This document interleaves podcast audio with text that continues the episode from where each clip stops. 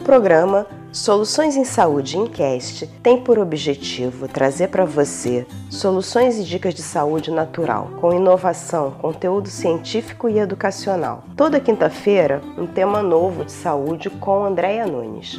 Começando mais um programa Soluções de Saúde Incast.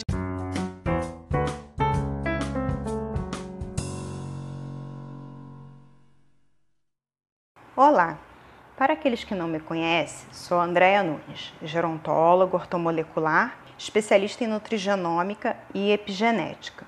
Hoje vou falar quais os alimentos inflamatórios para o corpo. De acordo com um relatório de Harvard, diz a inflamação crônica desempenha um papel central em algumas das doenças mais desafiadoras do nosso tempo, incluindo artrite reumatoide, câncer, doenças cardíacas, diabetes, asma e até Alzheimer. A inflamação ela está na raiz da maioria das doenças. Um estudo publicado em 2012 pela Organização de Biologia Molecular Europeia diz que um crescente número de evidências mostra que a inflamação crônica causa e promove muitas doenças comuns. Esses estudos eu vou deixar na postagem para vocês estarem lendo mais tarde na íntegra. E o que é inflamação? A inflamação, ela faz parte de uma resposta imune do nosso corpo e nem sempre ela é ruim. A inflamação aguda e não perigosa é uma defesa natural do corpo contra células, vírus, bactérias, tecidos danificados. Tem como objetivo remover esses invasores prejudiciais ao nosso organismo. Sem a inflamação, as feridas simplesmente apodreceriam e as infecções poderiam ser até mortais. No entanto, existem dois tipos de inflamação: a inflamação aguda e a inflamação crônica. A inflamação aguda, ela causa dor, vermelhidão, inchaço, imobilidade, calor na área afetada, a região fica quente ao toque. Quando a inflamação aguda acontece, em um órgão interno, apenas alguns desses sinais podem ser notados. Por exemplo, os pulmões não possuem terminações nervosas sensoriais. Portanto, não deve haver dor, mesmo que a inflamação pulmonar esteja presente. Já a inflamação crônica, ela apresenta outros sintomas, como fadiga, formação de aftas, dor no peito, dor abdominal, febre, erupções cutâneas, dor nas articulações.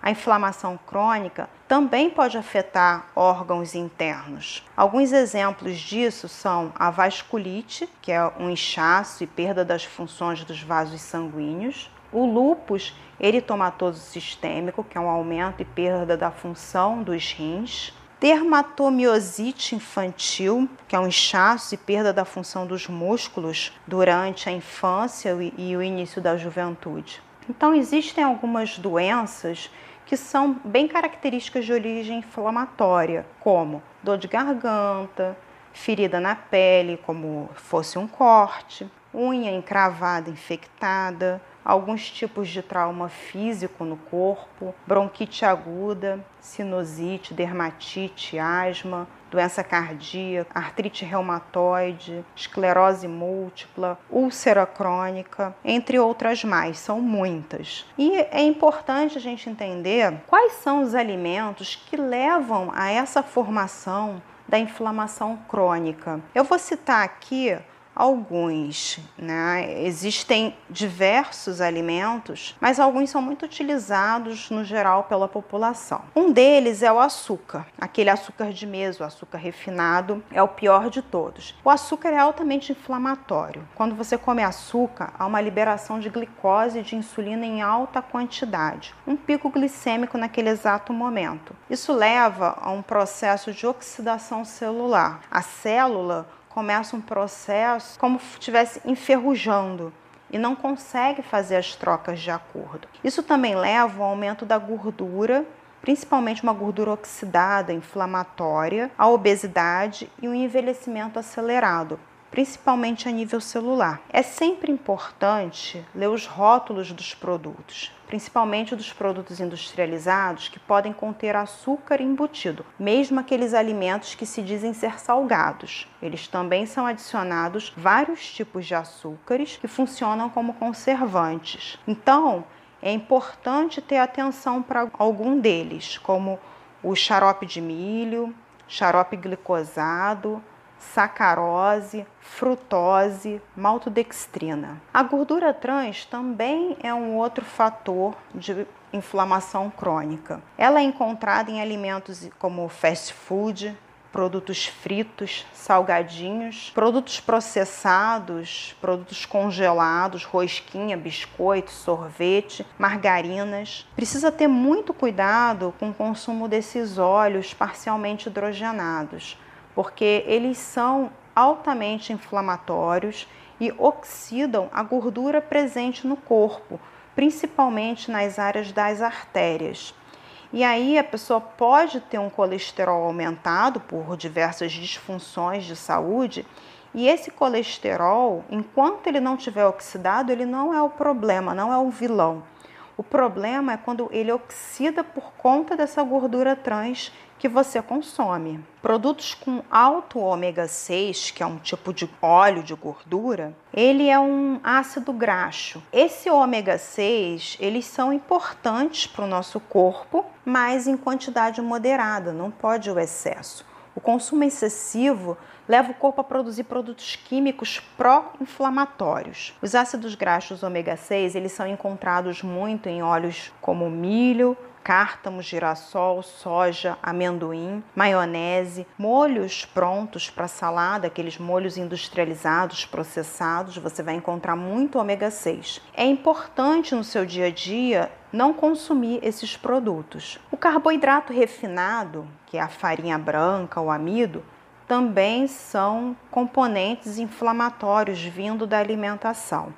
Eles estão presentes muito em alimentos como pães, bolachas, cereais. Além de serem inflamatórios, eles têm uma baixa de nutrientes muito grande e também apresentam alto índice glicêmico, que dá aquele pico glicêmico que eu falei logo no início do áudio, levando a um processo de inflamação bem agressivo que pode desencadear as doenças no corpo. Um outro fator também nos alimentos, que na verdade ele é adicionado, é o glutamato monossódico.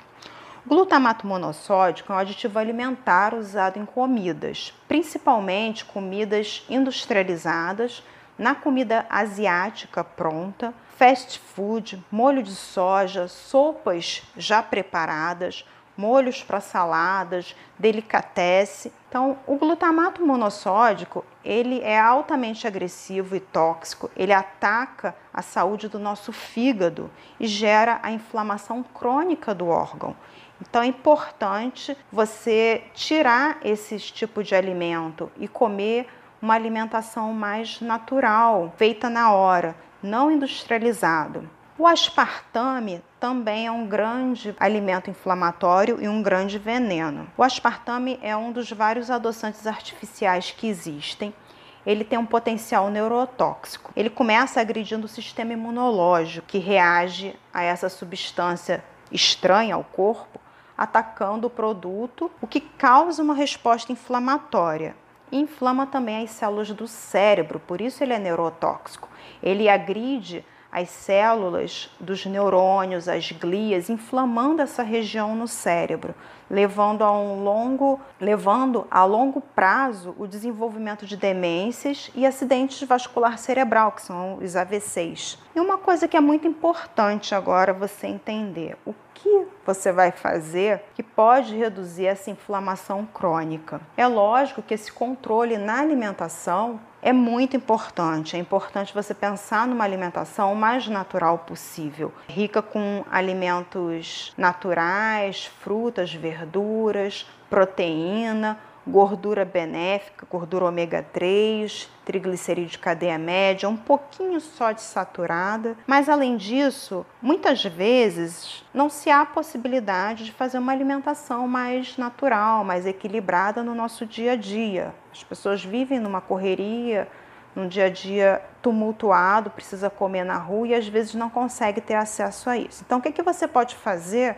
para reduzir a inflamação crônica? Para quem tem a inflamação crônica, é necessário fazer o uso de um antioxidante poderoso para reverter esse dano celular. A glutationa é o antioxidante mais importante do corpo pois está dentro das células. É um peptídeo que consiste em três aminoácidos essenciais que desempenham vários papéis vitais no nosso corpo, como regulação do sistema imunológico, cofator para enzima do corpo, como a glutationa peroxidase, que protege dos danos oxidativos, atua na biogênese de um terço da proteína humana, participa na produção dos leucotrienos, que são componentes vitais de reações anti-inflamatórias e de hipersensibilidade, ajuda o fígado a desintoxicar da gordura, a fazer o seu detox de forma eficiente, age na apoptose do câncer, com morte celular tumoral. Como você pode perceber, são várias as ações da glutationa em nosso organismo e na reversão da inflamação crônica. Como adicional em qualquer tratamento de saúde, quando a inflamação crônica está presente, a suplementação com glutationa se faz muito importante no sucesso do tratamento. Em relação à inflamação crônica, quando você tem uma doença que apresenta essa característica de inflamação crônica celular. Eu vou deixar aqui um link onde encontrar a glutationa que eu indico, sem contaminantes, sem corantes, sem glúten, sem leite. É muito importante que ela seja livre de neurotóxicos, né? que ela não adquira essa parte de toxicidade. Então, eu vou deixar aqui para vocês e agradeço muito a todos. Muito obrigada.